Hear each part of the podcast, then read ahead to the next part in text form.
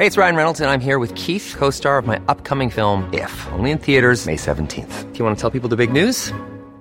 All right, I'll do. Sign up now and you'll get unlimited for $15 a month in six months of Paramount Plus Essential Plan on us. Mintmobile.com slash switch. Upfront payment of $45 equivalent to $15 per month. Unlimited over 40 gigabytes per month. Face lower speeds. Videos at 480p. Active Mint customers by 531.24 get six months of Paramount Plus Essential Plan. Auto renews after six months. Offer ends May 31st, 2024. Separate Paramount Plus registration required. Terms and conditions apply if rated PG. La licenciada Andrea Medina es abogada defensora de mujeres, a quien le agradezco estos minutos de comunicación con el Heraldo Radio. Andrea Medina, me da mucho gusto saludarla, abogada. Bienvenida, muy buenas tardes, noches ya. Bienvenida. Noches, buenas noches, Jesús. Un gusto estar. Coméntenos algo. ¿Qué cambia, qué mejora, qué, qué, qué se replantea con el alentamiento de género de cómo se venían dando las cosas desde antes, porque ya había una sensibilización muy importante en atender los casos de violencia contra las mujeres. Con el alertamiento de género, ¿qué cambia, qué mejora? La alerta, como lo dice la ley, es un conjunto de acciones gubernamentales de emergencia. Es decir, eh, son acciones que deben de iniciarse de manera in inmediata para enfrentar y, ojo, para erradicar también la violencia feminicida en un territorio determinado. La alerta que se solicitó en la Ciudad de México tiene que ver sobre todo con la violencia institucional que se ejerce contra las mujeres que denuncian.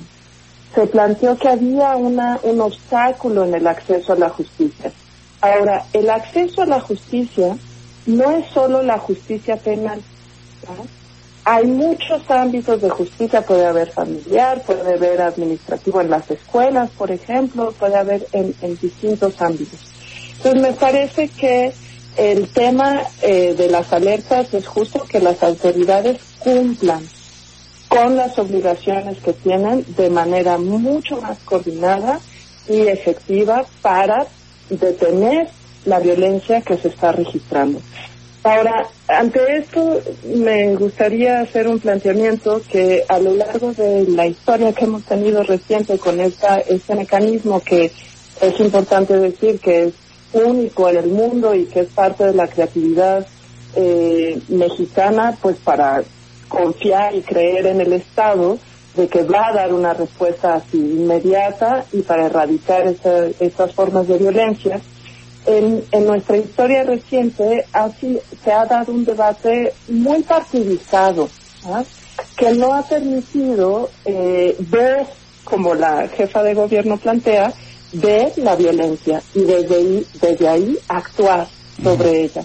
Correcto. Entonces me parece que, uh -huh. que el hecho de que ahora la jefa de gobierno eh, la declare, aunque no tiene la competencia jurídica para hacerlo, y cuando previamente se negó a aceptarla, pues sí, bueno, por lo menos nos habla de una voluntad que antes no tuvo y que ahora sí está y uh -huh. que esperemos que eso ayude, ¿no? Ah, hay, hay un asunto importante que mencionó la jefa de gobierno. Hace una invitación en su mensaje a que las mujeres denuncien. Y yo sé que muchas mujeres no quieren denunciar, no quieren ir al Ministerio Público, porque es una forma de revictimizar a la, a la víctima, pues a la, a la persona agredida. Eh, ¿Cambiará algo con estas medidas de emergencia que se establecen en el alertamiento de género, abogada Andrea Medina? Claro, bueno, denunciar por sí mismo no revictimiza. Sucede eso cuando las autoridades que reciben las denuncias no están preparadas y no están capacitadas para cumplir lo que establece la ley. Esa fue la solicitud de la alerta, que las autoridades que les corresponde no están con las suficientes capacidades para realizarlo de manera adecuada. Entonces, lo que ha hecho el gobierno de la Ciudad de México es suplir deficiencias eh, instaurando mecanismos como las abogadas que ella señala.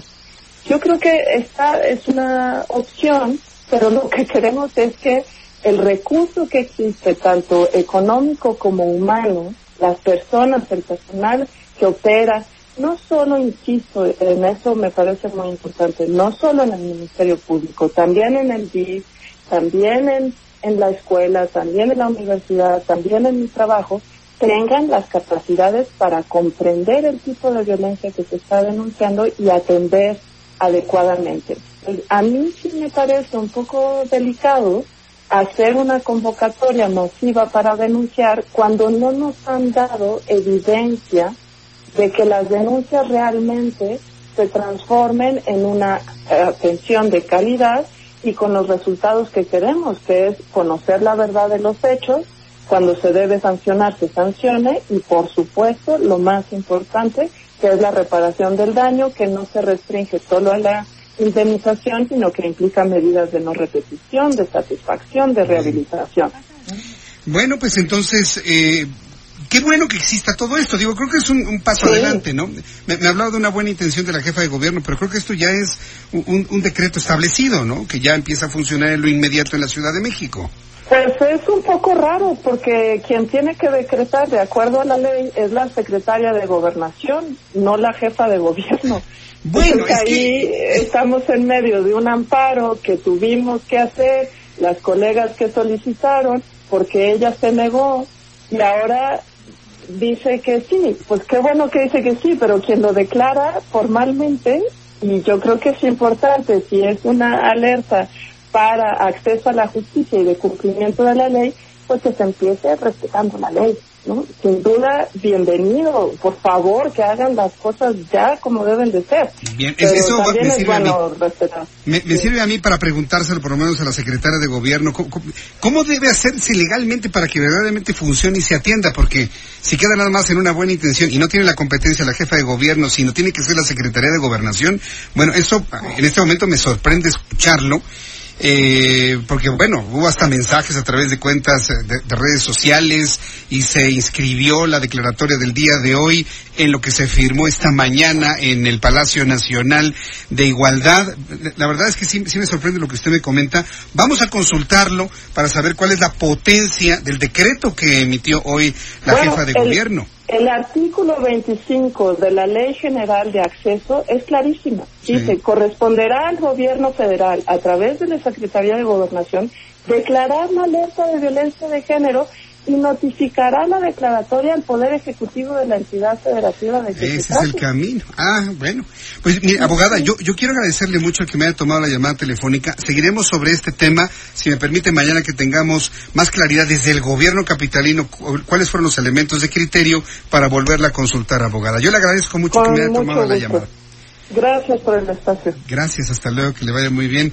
Pues vaya descubrimiento, ¿eh? El alertamiento de género tuvo que haber surgido de la Secretaría de Gobernación e informarle al Ejecutivo local, en este caso a la jefa de gobierno de la Ciudad de México. Por lo que un decreto de la jefa de gobierno, a la visión que tiene la abogada Andrea Medina, pues no tendría efecto, sino sería un acto de buena voluntad. Bueno,